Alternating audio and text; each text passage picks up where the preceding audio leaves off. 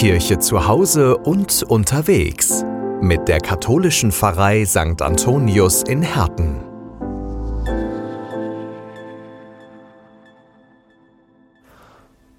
Ein Staatsbegräbnis hatte Jesus nicht.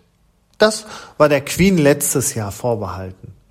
Jesus hat ein einfaches Begräbnis in einem Felsengrab. Der Weg dahin war alles andere als leicht.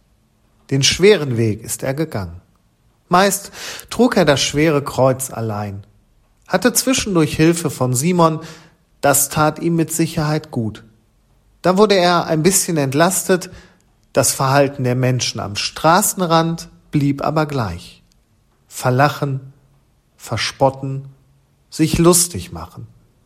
Ein Scheißgefühl. Aber Jesus geht den schweren Weg.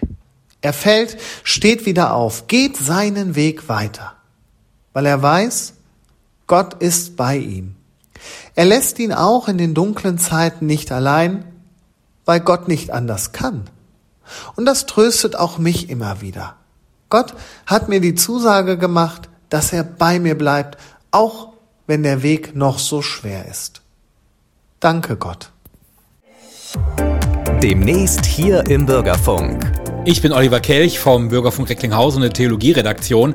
Ja, wir feiern heute Karfreitag, gedenken dem Tode Jesu und am Ostermontag, da möchten wir natürlich die Auferstehung feiern mit Ihnen zusammen hier exklusiv im Bürgerfunk von Radio Fest ab 20 Uhr.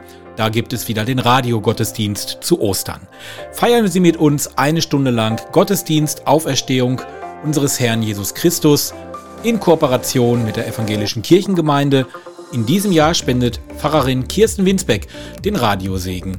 Am Ostermontag ab 20 Uhr hier im Bürgerfunk auf Radio Fest und überall da, wo es Podcasts gibt, bereits ab morgen.